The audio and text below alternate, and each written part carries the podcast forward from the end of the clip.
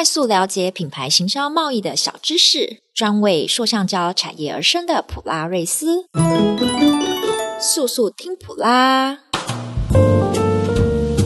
欢迎来到速速听普拉！大家好，我是代班主持人 Tiffany，我是 C 小编 Chris。哎，Chris 啊，要过年了，你开始准备包红包了吗？有啊，红包是必须要包的，没有红包的过年后都是纸上谈兵啦。哎，啊，我们交情那么好。而且我们又是这么好的同事，你一定不会对我纸上谈兵哦。哈哈，这不好说，不好说。哎，不过哈、哦，今年的大环境真的不太好，但红包感觉也是需要瘦身一下了。你是说从一包六张一百块瘦身成两张一千块吗？哎，不要骗我没有读书哦，我数学没有那么差的哈。讲回重点，今年的红包到底会瘦身多少，就要取决于大环境的现况啦。今天的主题就是收录在普拉包报第四百八十期中的 PRM 第三四季观察报告，劳动市场人才。大洗牌，乌俄战争，停滞性通膨，滚动式经济衰退，台湾连续三月外销负成长，科技裁员潮来袭。今天我们特别邀请到本篇作者普拉瑞斯行销总监、商周气领会秘书长 Alice。Hello，大家好，我是 Alice。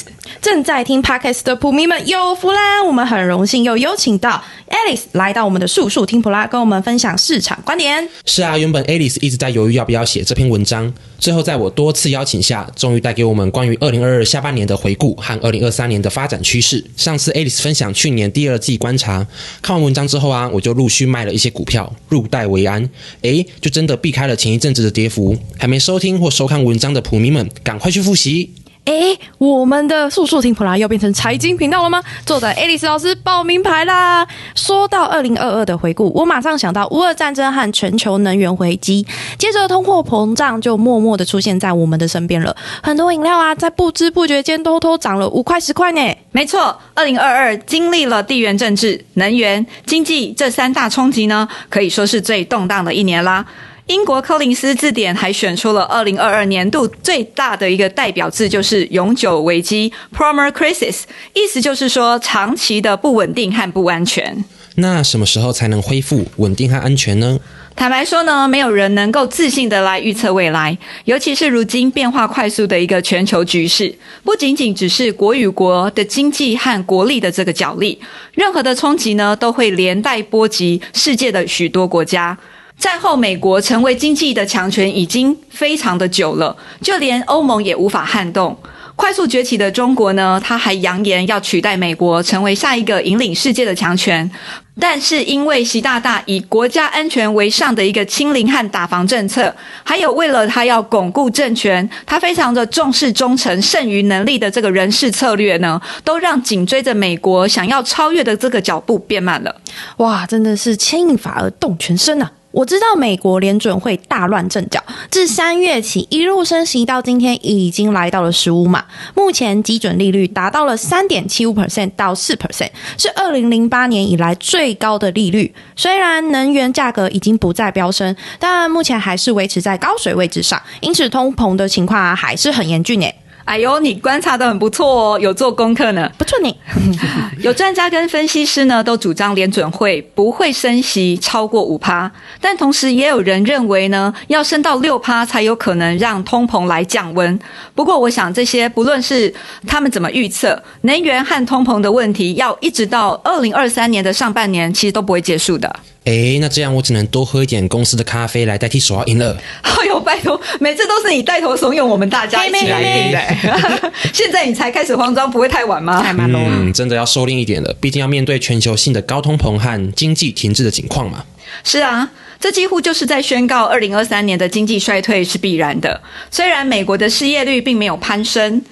呃，很多的专家来预测，很可能是因为疫情导致的缺工，让每个人至少有两个职缺机会。不过，这是从数字上来看的，好像情况没那么糟，对不对？嗯。不过呢，现在面临的这个居高不下的成本呢，是企业最大的难题。其实还有呢，就是疲软无力的这个需求。为了要继续活下去，企业它压低成本是势在必行的。像是亚马逊、Meta，也就是 FB 啦，Twitter。还有微软等等，他们都在计划性的裁员，会将有达到就是裁掉十三趴到五十趴的人力哦，而且这个已经是实现的，呃，就我在美国读书的这个 Jason 啊，他所传回来的一个讯息，其实在美国现在的就业市场并没有数字看起来那么乐观。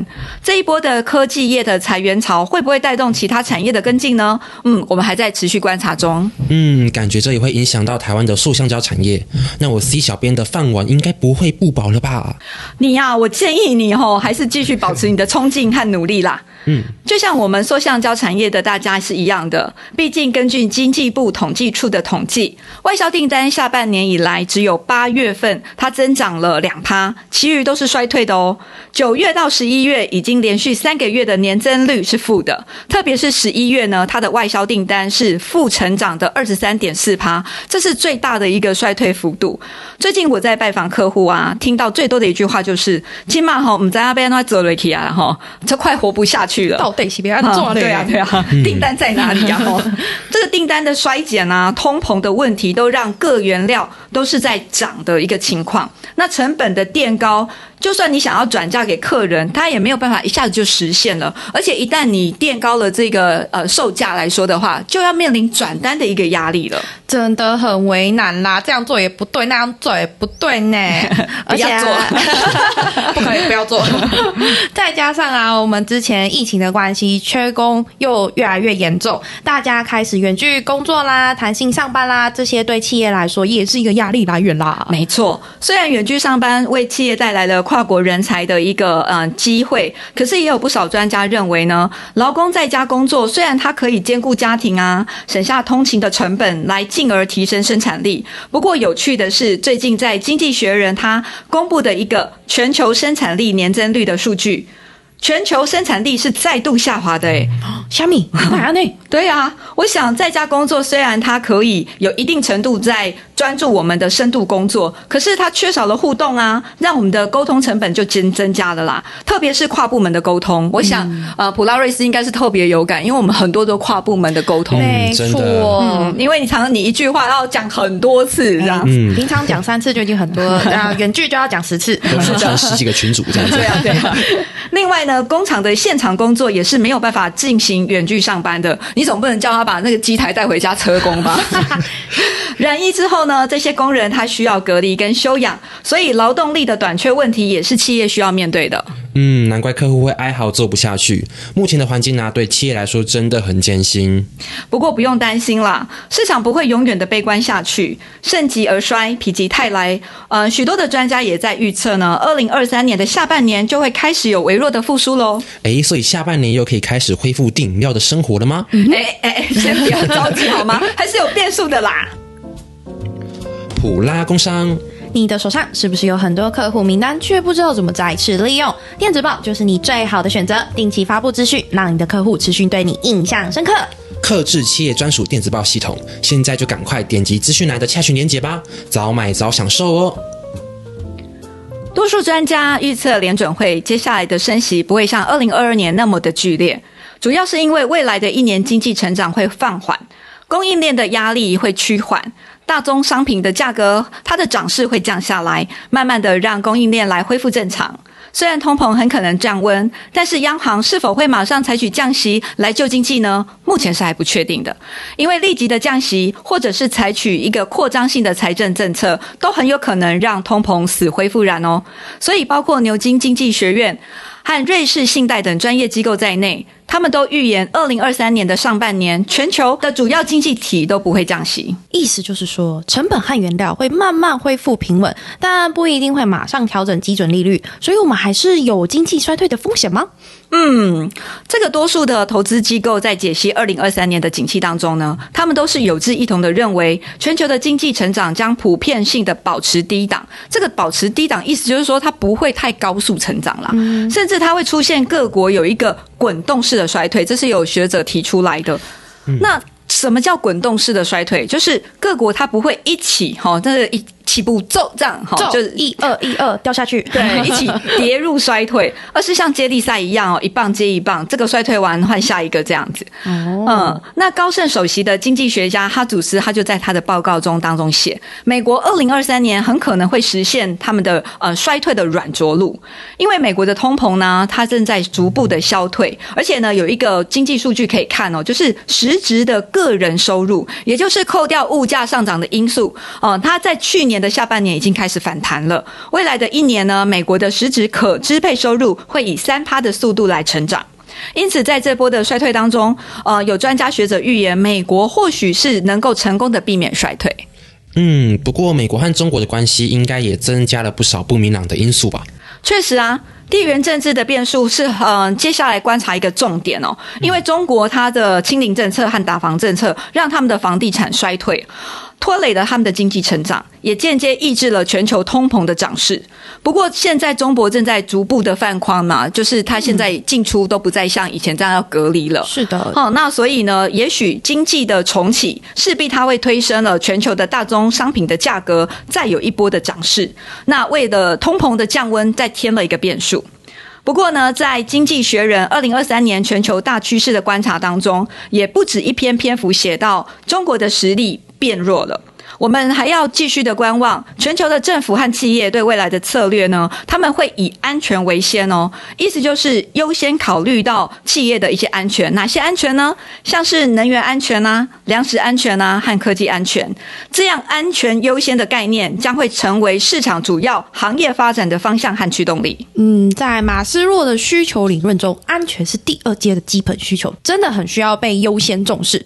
现在啊，疫情相对比较安全了，已经看。到不少身边的朋友已经开始出国旅游了，感觉台湾也已经开始逐步开放，因此去年底的零售业金额已经大幅提升，超越前三年的同期水准喽。是啊，上周在经济大预测那一期的周刊，它就有报道哦，台湾的二零二三年将呈现外冷内温的局势。中华经济研究院也在报告中提到，未来国际大环境将趋冷。台湾经济将靠内需来支撑。综合这些预测的观察，我会怎么面对未来的一些因应之道哦。首先呢，企业要准备好撑下去，熬过这一波的经济衰退。毕竟呢，活下去才是最重要的。没错，留得青山在，不怕没柴烧啊。没错。那再来第二个呢，就是面对扩张的投资，大家要再多考虑一下风险。什么意思呢？就是。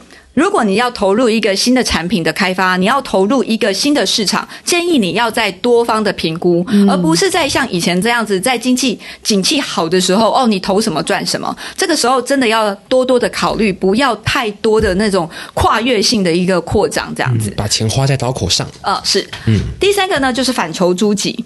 呃，为什么我提出这样的一个建议哦？因为我认为企业最大敌人从来都不是别人，而是我们自己。大环境不景气，其实也不是第一次遇到了，总是有人在不景气当中创业，也是有人在景气大好当中倒闭啊。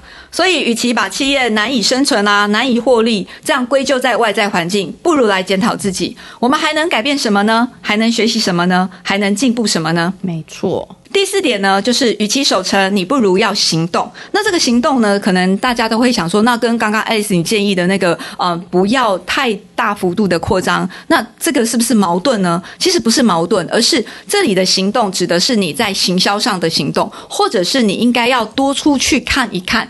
不要就是还没有看，还没有去了解，然后你就贸贸然的投入这样子。嗯、那这样的一个行动呢，举例来说，我觉得很多的企业他们很可能就是会想要守成，嗯、他的守成就想说，我就是遵节成本嘛，就是开呃一般都是开源再办节流，在这里大家就想要节流。嗯，那我有七年的这个家庭主妇的经验，我发现呢、啊。一昧的节流，一昧的撙节成本是没有办法转亏为盈的。如果你有负债，我建议你除了还款之之外呢，你也要计划消费，在可以拨出的预算出去吃一顿大餐啊，去小小的旅游一下也是很好的。没错，局势变化多端，只要能够避开风险，看见未来，相信还是可以找到生存之道的。是啊。而且我们也要好好的来审视公司的人事组织，也许可以趁这个时间，好好的来去芜存菁。不要偷懒，要认真的在经营团队。至于呢，你们的团队是人才还是人才？哦，就是第一个才是才气的才，对，第二个才木材的材，没错，嗯，就要看这个同仁他有没有跟公司共存亡的心。毕竟有了好的团队，你才可以一直不断的往前迈进嘛。嗯，团队很重要。对，那企业也是要以安全为优先，就是至少先让企业能够活下去。那如果要投资呢，就要投入在寻求转型的机会上面，而不是要大肆的扩张。没错。人家说最坏的时机，也就是最好的时机。不过这句话，我认为是针对财务体质相对稳健，或者他们是正在爆发成长期的一个企业来讲的。呃，大多数的企业，我认为还是要以降低风险为重。没错，评估风险是一件非常重要的事情。再包含到刚刚前面讲的金流这件事情，你究竟是要开源还是要节流呢？无论是怎么做，我们就必须让钱像活水一样流动，才能财源广进啊！讲的真好。对呀、啊。真的人很奇妙哦。如果你一直想着存钱啊、还钱，你就会觉得很痛苦。只要很痛苦，你就没有办法持续啦。没有办法持续，你就会变得很消极。人只要一消极，自然吸引不了钱来跟着你。嗯，常常我们说要活得比钱大，就是这个道理。这一点呢，在经营企业也是一样的哦。你不能一直想着省成本，你不敢花钱做行销。可是有行销才能够带来销售的希望啊，才可以开拓市场啊。嗯。所以人要有希望，才有打拼的动力嘛。嗯，普拉瑞斯的希望、疯狂、健康不是说假的。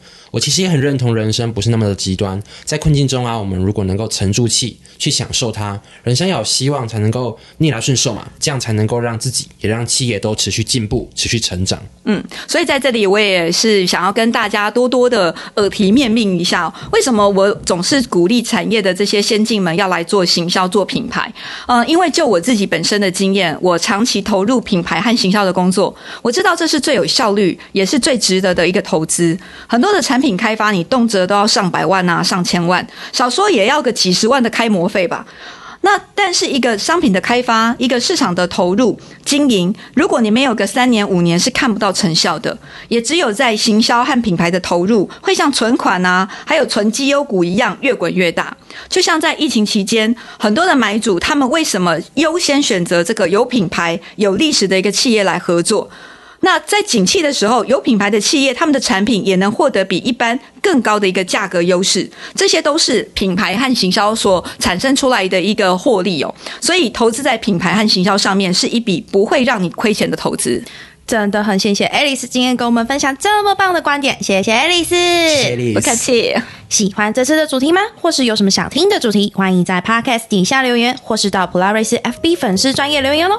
速速听普拉我们下次见。我们每周三更新哦。拜拜。拜拜。